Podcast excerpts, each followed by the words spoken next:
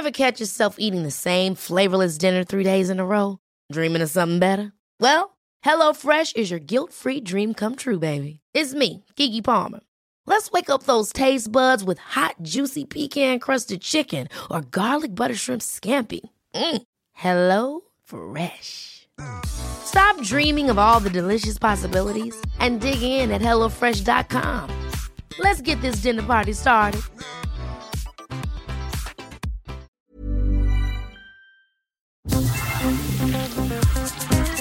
Eilmeldung.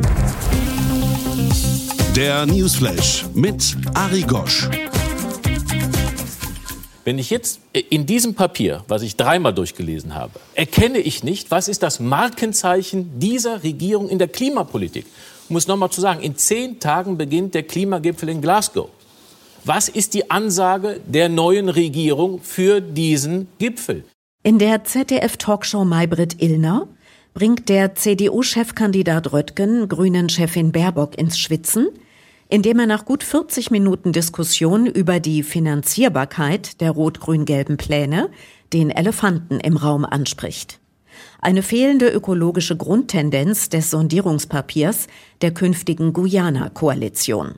Der liberale Lindner guckt ratlos. Die Grüne polemisiert hilflos gegen Röttgens Bemerkung, er, Röttgen, der er ebenso wie Baerbock sich schon lange um Ökologie kümmere, verstehe nicht, warum die Klimamaßnahmen von der künftigen Bundesregierung seltener überprüft werden sollten.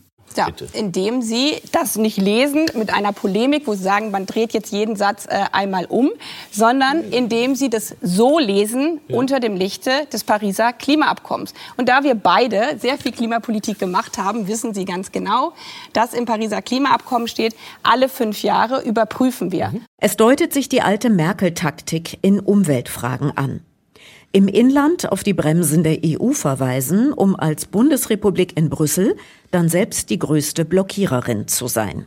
Aber haben nicht schon 1998 viele die Grünen für ihre ökologischen Warnungen und Versprechen in eine Bundesregierung gewählt, aber vor allem Sozialabbau und den ersten Angriffskrieg seit 1939 bekommen? Ansonsten hat ein CDU-Politiker wie Röttgen gut reden, der in seiner eigenen Partei mit solchen Ansichten recht allein dasteht, wenn er es ernst meint. Assistiert von der offenbar auch nicht sehr recherchefreudigen Maybrit Illner, ignoriert Schreibkraft Christiane Hoffmann mit ihrer spiegeltypischen Pseudokritik souverän, lässt die meisten Initiativen gegen Windkraft von Konzernen finanziert den Klimawandel an sich leugnen und dafür eindeutig falsche Fakten verbreiten es würde mich total interessieren, wie Sie aus diesem Konflikt rauskommen wollen zwischen Umweltschutz und Klimaschutz. Schon typisch staatstragend bringt Baerbock ein denkbar schlechtes Beispiel für beschleunigte Genehmigungsverfahren. Ein Konzern, dessen Chef keine Gewerkschaften duldet, durch Corona-Leugnung seine eigenen Belegschaften gefährdet, und der mit seinen permanenten, im Nachhinein vom grünen brandenburgischen Umweltminister abgenickten illegalen Baumaßnahmen im Trinkwasserschutzgebiet der örtlichen Bevölkerung in Zukunft sehr wahrscheinlich massiven Wassermangel bescheren wird. Grüne Fehler werden zu Erfolgen umdefiniert. In Brandenburg, wo die Grünen mit einem Umweltminister mitregieren, haben wir gerade eine Tesla-Fabrik auf den Weg gebracht, wo genau das passiert ist. Planungsbeschleunigung, damit schnell Genehmigungen erteilt werden können. Es scheint zu kommen, was wohl kommen muss. Klimapolitisch sind die machtbewussten Grünen wohl eher BremserInnen. Und was passiert, wenn wirklich radikale Forderungen gestellt werden? Das analysiert Maren Behrensen in ihrer Untersuchung Bedrohte Männlichkeit auf einem sterbenden Planeten. Klimawandelleugnung und Misogynie. Sowohl die schwedische Aktivistin Greta Thunberg als auch Luisa Neubauer von Fridays for Future seien massiven Anfeindungen ausgesetzt. So habe 2019 der französische Autor Michel Onfray einen sexualisierten Text veröffentlicht mit Fantasien über Thunberg als Domina vor dem französischen Parlament, das sie mit ihrer Klimaideologie diszipliniere. Der Krimischreiber Akif Pirinci, der in den letzten Jahren vor allem durch rassistische sowie frauen- und schwulenfeindliche Aussagen aufgefallen und regelmäßig Gast auf Veranstaltungen der AfD sei, habe ein Bild Neubauers damit kommentiert, dass er sie vergewaltigen würde, obwohl er sich dabei, so wörtlich, stundenlang das Klimazeug anhören müsste. Solche Auslassungen richten sich spezifisch gegen Frauen, die nicht die ihnen zugedachte Rolle im Patriarchat spielen. Diesen Frauen soll eine Lektion erteilt und sie sollen zumindest symbolisch zum Schweigen gebracht werden. Sie sind Frauen, die sich nicht mit der Rolle der gebenden Frau begnügen, sondern im Namen ihrer Generation Forderungen stellen, die direkt den Status quo der patriarchalen Weltordnung in Frage stellen. Sexualisierte Herabsetzungen und sexuelle Gewaltfantasien richten sich vor allem gegen junge Frauen, die mit ihrer Person für den Klimaaktivismus stehen. Genau an diesem Punkt verbindet sich Misogynie mit Klimawandelleugnung und der Ablehnung von Klimaschutzmaßnahmen. Herzlichen Dank, Maren Behrensen. Aber hier wird wie immer auch nach positiven Tendenzen Ausschau gehalten. Und so begrüßen wir zur Folge 26 in der 43. Kalenderwoche unsere ständig wachsende Hörerinnen-Community weltweit wie immer mit einem optimistischen Moin Moin! Außerdem heute im Programm ohne zusätzliche weitreichende Anstrengungen wird Deutschland die Klimaziele klar verfehlen. Das geht laut Deutschlandfunk aus Berechnungen mehrerer Forschungsinstitute hervor. Wie ebenfalls der Deutschlandfunk berichtet, rechnet der Wissenschaftler Thorsten Lehr mit weiter stark steigenden Corona-Infektionszahlen. Laut ZDF heute hat die Grünen Abgeordnete Mahn eindringlich vor der Präsenz rechter Verlage auf der Buchmesse gewarnt, die letztlich Anschläge wie im hessischen Hanau zur Folge hätten. Jetzt könne es doch eng werden für den brasilianischen Präsidenten Bolsonaro, schreibt die Frankfurter Rundschau. Grund? Seine verheerende Corona-Politik. Über die fatalen Folgen des Wintersports im österreichischen Tirol sei lange geschwiegen worden, so die Wochenzeitung Jungle World. Wie die ARD Tagesschau berichtet, hat Wirtschaftsnobelpreisträger Josef Stieglitz von der neuen Bundesregierung verlangt, als erste Maßnahme die Lizenzen für die Herstellung von Corona-Impfstoffen freizugeben. Nächstes Mal hier im Programm die Weltchefin der Prinzessinnen-ReporterInnen Elke Wittig mit den neuesten Entwicklungen pseudo-linker Blödigkeit. Newsflash aktuell. Ohne zusätzliche weitreichende Anstrengungen wird Deutschland die Klimaziele klar verfehlen. Das geht laut Deutschlandfunk aus Berechnungen mehrerer Forschungsinstitute hervor. Mit den bisher beschlossenen Maßnahmen würden die Treibhausgasemissionen bis zum Jahr 2030 nur um 49 Prozent statt um 65 sinken, wie im Gesetz vorgesehen. Dieses Niveau werde erst 2040 erreicht. Dann seien 88 Prozent Reduktion vorgeschrieben. Die 7-Tage-Inzidenz in Deutschland steigt weiter rasant an. Die ARD-Tagesschau berichtet von jetzt 110 Corona-Neuinfektionen pro 100.000 EinwohnerInnen. Insgesamt seien in Deutschland über 95.000 Menschen an Corona gestorben. Wie der Deutschlandfunk berichtet, rechnet der Wissenschaftler Thorsten Lehr mit weiter stark steigenden Corona-Infektionszahlen.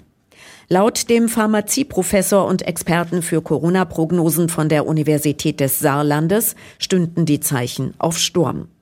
Lehr rechne mit bald steigenden Infektionszahlen auch in Ländern wie Bremen und im Saarland, wo sie noch leicht sinken. Mit einer dritten Impfung mit dem Covid-Impfstoff von BioNTech kann laut Handelsblatt die ursprünglich hohe Schutzwirkung des Vakzins wieder voll hergestellt werden. Den Daten einer größeren klinischen Studie zufolge habe die Auffrischungsimpfung eine Wirksamkeit von 95,6 Prozent. Bei den bisher bekannten üblichen Nebenwirkungen in den USA und in Europa seien daher die bestehenden Zulassungen bereits um die Möglichkeit einer zusätzlichen Auffrischungsimpfung erweitert worden. In einigen Ländern fänden seit einigen Wochen sogenannte Boosterimpfungen gefährdeter Personen statt. Kurzkommentar. Von beispielsweise Afrika mit seinen Impfquoten meist unter 10 Prozent leider keine Rede. Wie die ARD Tagesschau berichtet, hat Wirtschaftsnobelpreisträger Josef Stieglitz von der neuen Bundesregierung verlangt, als erste Maßnahme die Lizenzen für die Herstellung von Corona-Impfstoffen freizugeben. Weltweit sei Deutschland das einflussreichste Land, das in der Pandemie noch keine zeitweilige Aussetzung der entsprechenden WTO-Regeln erlaubt habe. Das zu ändern sei eine einfache Sache für die politisch neu Verantwortlichen. Dazu Auszüge aus einem Kommentar des Berliner Tagesspiegels. Das Prinzip Hoffnung ist ja in der Politik nur selten ein guter Ratgeber. Aber in einer Lage, die so vorhersehbar ist, so gut überwacht und die schon so lange andauert wie die Corona-Krise, muss die Frage erlaubt sein, ob die Zuversicht, mit der die Regierung in den Corona-Winter zu Schlafwandeln gedenkt, noch fahrlässig ist oder schon Realitätsverweigerung. Die unpopuläre Wahrheit ist, nichts ist gut. Die Inzidenz liegt wieder bei 100 zum ersten Mal seit März. Die Zahl der in Kliniken behandelten Corona-Patienten steigt wieder. Gleichzeitig hat die Zahl des Pflegepersonals abgenommen und mit ihr die Zahl der Intensivbetten, die betreut werden können. Eine Folge der enormen Belastung durch die Corona-Krise. Viele Pflegende haben den Job verlassen. Die Deutsche Interdisziplinäre Vereinigung für Intensiv- und Notfallmedizin warnt, es sei mit einer spürbaren Einschränkung in der Versorgung der Bevölkerung zu rechnen. Derweil hat sich die Zahl der Neuinfektionen innerhalb einer Woche fast verdoppelt. Ebenso die Zahl der täglichen Toten. Die vierte Welle beginnt. In den meisten Ländern Afrikas ist die Impfquote unter 10 Prozent, in einigen unter einem. Eine Brutstätte für neue Varianten, die, wie die Vergangenheit gelehrt hat, zuverlässig ihren Weg nach Europa finden. Ob die Impfstoffe dagegen wirken werden? Unklar. Ist noch jemand zuversichtlich? Prima Klima. In seiner ZDF-Talksendung bewegt sich Markus Lanz beim Thema Tempolimit hart am Rand der Seriosität. Als angeblichen Beweis, das Tempolimit auf Autobahnen sei praktisch die DNA der Grünen, spielt Lanz, deren Chef Robert Habeck, einen Ausschnitt seiner Talksendung mit seinem Versuch vor, Annalena Baerbock zu einer klaren Aussage zu bringen. Bei Regierungseintritt der Grünen käme ein Tempolimit sicher und präsentiert sich dabei er selbst als trotziges Kindergartenkind. Das war nicht meine Frage. Tempo 130 oder nicht? Hier wäre eine gute Sache, Tempo 130. Also ja. Aus nicht nur Klimagründen, vor allen Dingen aus sicherheitspolitischen Gründen okay. auf unseren also, Straßen. Kommt, also ja, klares Ja. Das ist eine zentrale Unterforderung. Wie gesagt, Also, erstmal müssen okay, wir ja, gewählt ist doch gut. werden. Ja? Ich wollte es nur noch mal fürs Protokoll. Der Taz-Journalist Ulrich Schulte hält Habeck vor, seine Partei kündige immer nur an, um die Klimaziele zu erreichen, müsse an allen Stellschrauben gedreht werden, die möglich sind. Komische Formulierung. Oh ja, aber ist halt die Tageszeitung. Er, der Taz-Redakteur Schulte, könne da nur sagen, Zwei Millionen Tonnen CO2 im Jahr sind zwei Millionen Tonnen CO2 im Jahr. Die müssen Sie erstmal woanders holen. Und wenn Sie jetzt äh, mit solchen Zugeständnissen an anderer Stelle, also das Kohleschutzziel haben wir gerade drüber geredet, ich könnte jetzt noch ein paar aufzählen. Also wenn Sie jetzt überall schon ein bisschen was zugeben, dann müssen Sie an anderer Stelle äh, härter werden. Und das, ist, das sind kommunizierende Röhren beim Klimaschutz. das sei jedenfalls kein Erfolg der Grünen. Habeck guckt gequält. Zu Recht. Das ist sozusagen das, was eigentlich auch der Klimakanzler Olaf Scholz sofort über den Tisch reichen muss, weil er es selbst schon unterschrieben hat. Lanz merkt an, in seiner Sendung hätten über Jahre hinweg führende Vertreter der Grünen nicht zu Unrecht die Umweltapokalypse an die Wand gemalt. Und viele, selbst in der CDU, selbst Republikaner in den USA, haben mittlerweile verstanden, dass wir da ein echtes Thema haben. Und dann können wir uns nicht mal auf Tempo 130 einigen. Nochmal, so viel CO2 eingespart wie der gesamte innerdeutsche Flugverkehr. Leisten uns aber monatelange Debatten darüber, auch in dieser Sendung übrigens, ob man innerdeutschen Flugverkehr dringend abschaffen sollte. Habeck fällt ihm sichtlich genervt ins Wort und wischt das Thema weg. Das seien Symboldebatten. Wichtiger sei Kohleausstieg bis 2030 und der dafür nötige Ausbau der Windenergie. Christina Dunz vom Redaktionsnetzwerk Deutschland räumt ein, trotz einer möglichen Blockade im Bundesrat gebe es beim Thema Finanzierung der Klimaziele im Sondierungspapier durchaus Spielräume. Aber ähm, natürlich wäre es, wenn Sie es beziffern könnten, ähm, äh, würde es auch mehr rein Wein einschenken. Glaube aber, dass Sie letztendlich auch noch irgendwie so Drähte zur Union lesen, legen müssen, was damit über den Bundesrat letztendlich möglich wäre. Lanz assistiert mit Fakten. Herr Habeck, wie lösen wir das? Ich ja, habe vorhin gerade angefangen, den Economist zu zitieren, britisches Wirtschaftsblatt, nicht im Verdacht, die Speerspitze irgendeiner Ökobewegung zu sein. Die sagen, an erneuerbaren Energien brauchen wir so viel, dass wir das Doppelte dessen, was wir im Moment investieren, in Zukunft investieren müssen, wenn wir die Klimaziele auch nur einigermaßen einhalten ja. wollen. Habeck meint, Abbau umweltschädlicher Investitionen würde reichen. Und er versteigt sich zu Argumenten, die die Ausweichstrategien der neuen Guyana-Koalition ahnen lassen. Politische Entscheidungen als quasi Gott gegeben definieren, um nichts ändern zu müssen und die Großen in Ruhe lassen zu können. Die erneuerbaren Energien kosteten erstmal nichts, da Windräder ja privat gebaut würden.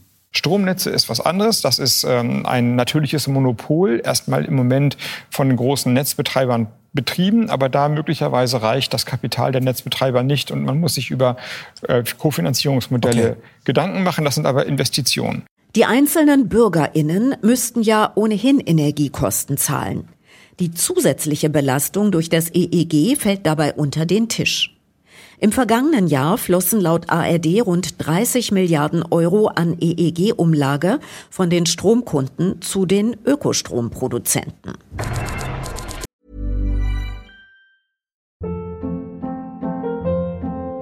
Hold up. What was that? Boring. No flavor. That was as bad as those leftovers you ate all week. Kiki Palmer here, and it's time to say hello to something fresh and guilt-free. Hello Fresh. Jazz up dinner with pecan-crusted chicken or garlic butter shrimp scampi. Now that's music to my mouth. Hello Fresh. Let's get this dinner party started. Discover all the delicious possibilities at hellofresh.com.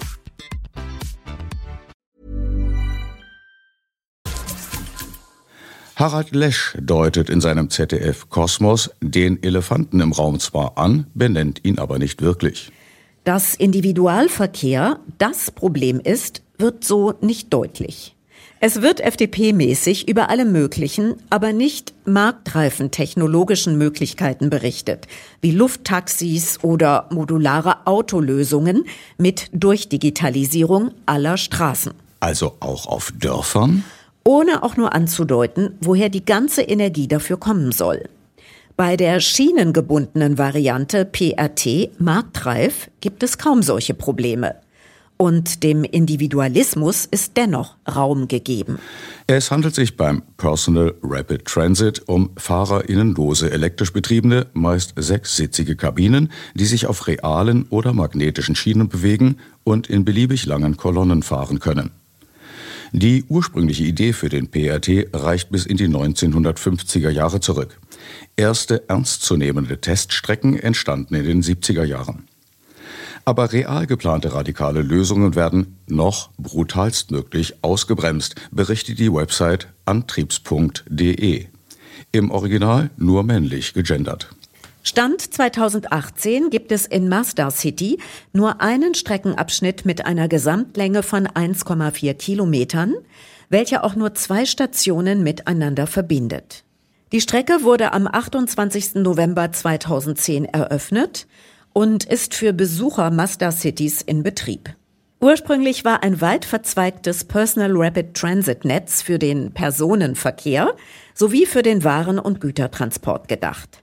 Das PRT-Netz sollte in Master City und zwei weiteren Stadtteilen von Abu Dhabi verkehren. Corona ohne Ende. Noch vor zwei Wochen wog sich Maybrit Illner in ihrer Talkshow zunächst in Sicherheit vor Corona und fragte sogar nach einem Freedom Day aus Gründen kaum noch diskutiert. Zunächst darf Schauspielerdarsteller Jan-Josef Liefers hart an seinem Ruf als unwissenschaftlicher Daherschwurbler arbeiten, indem er einfach mal Angst mit Angststörungen verwechselt und damit die berechtigten Sorgen beispielsweise derer, die sich nicht impfen lassen können, souverän ignoriert. Diese Angst ist nichts Gutes. Angst lähmt uns, Angst macht, macht uns unkreativ, Angst macht ähm, uns auch anfällig für Aberglauben und für Verschwörungstheorien. Das sagt der Richtige. War seine Aussage doch nichts anderes als ein Mythos. Aber vielleicht ist er ja gar nicht so dumm. Dann lügt er. Ute Teichert, Vorsitzende des Bundesverbandes der Ärztinnen und Ärzte des öffentlichen Gesundheitsdienstes, bricht die Diskussion um Lockerungen aufgrund von Impfquoten auf eine einfache menschliche Tatsache herunter. Ich bin Ärztin. Für mich ist es wichtig zu verhindern, dass jemand erkrankt oder jemand, der erkrankt ist, den heile ich. Das ist mein Beruf. Ja. Und in dem Sinne ist jeder, der ähm, krank wird, der irgendwie behandelt werden muss, für mich eine Person zu viel.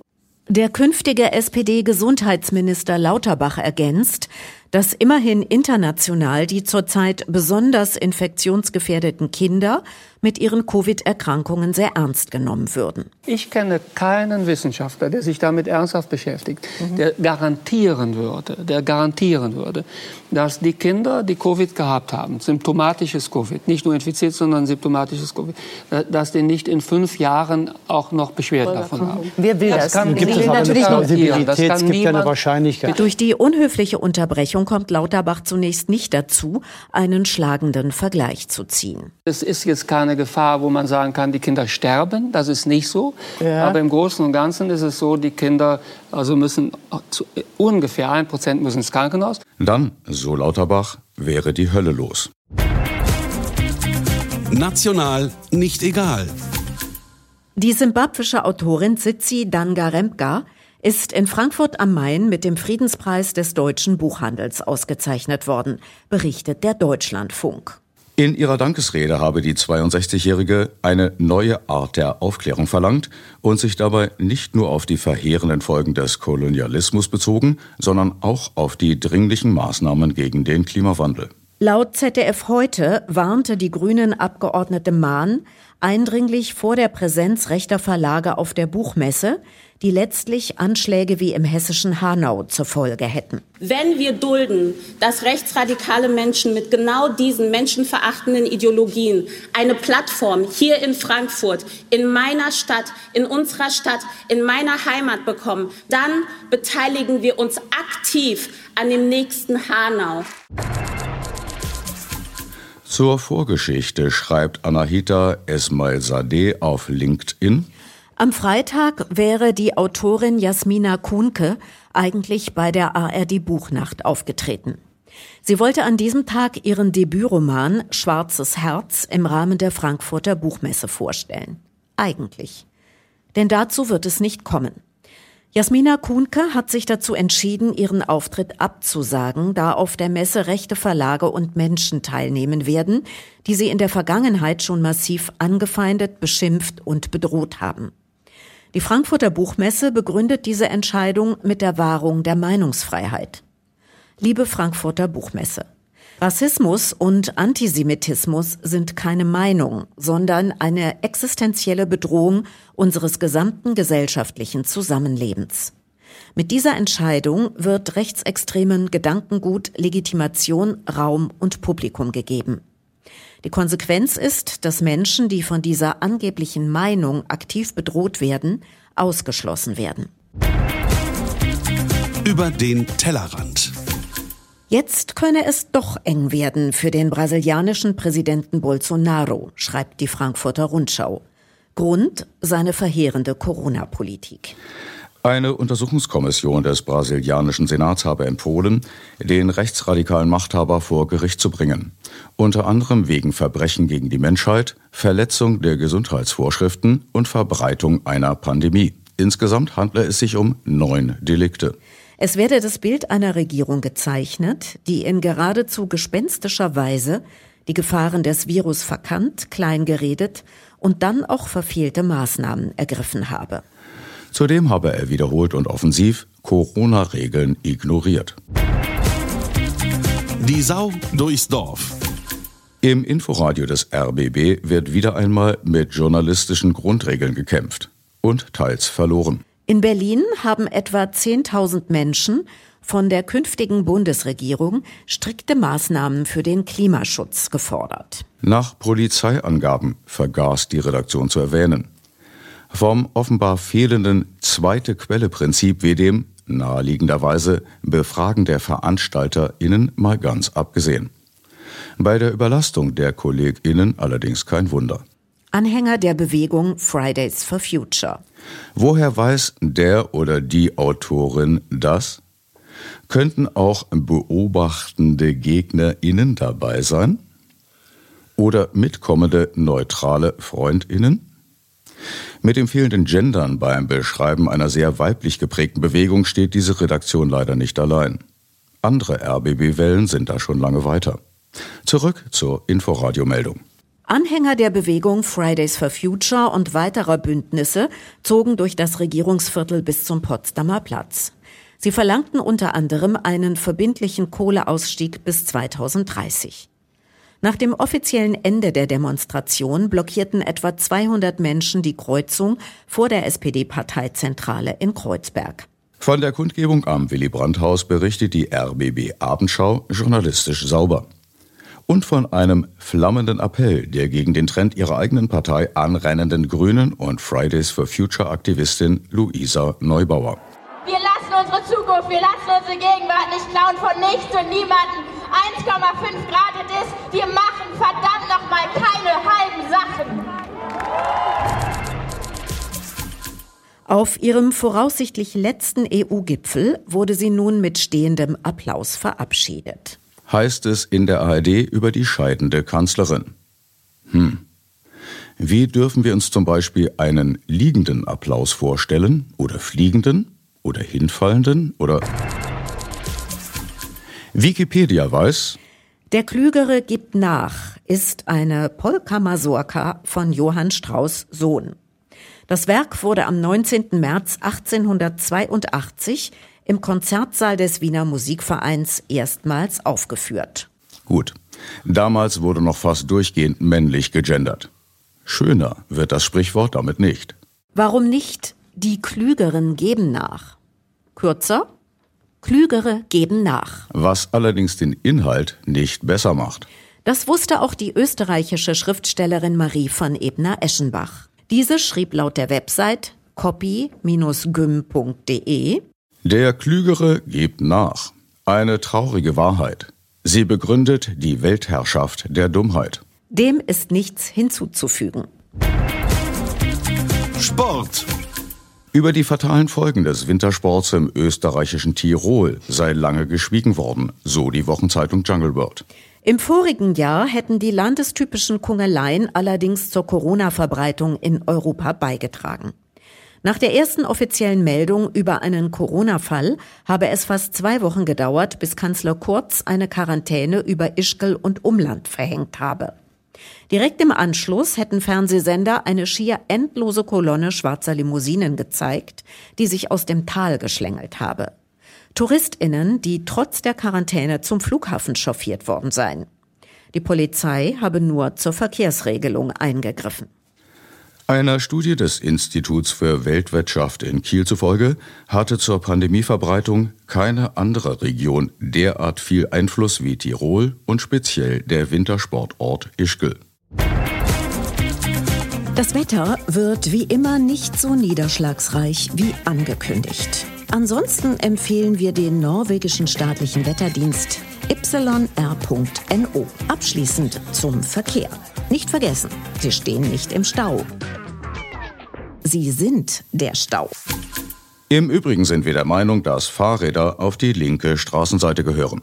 Soweit Eilmeldung. Der wöchentliche Newsflash Folge 26 mit Ari Gosch. Wir hören uns wieder, wie immer, am kommenden Tuesday. Und statt wie üblich auf Wiederhören gibt's heute ein Tschüss aus Thailand. Gleiche Welle. Gleiche Stelle. Herzlichst. Lagon. Always look on the bright side of life.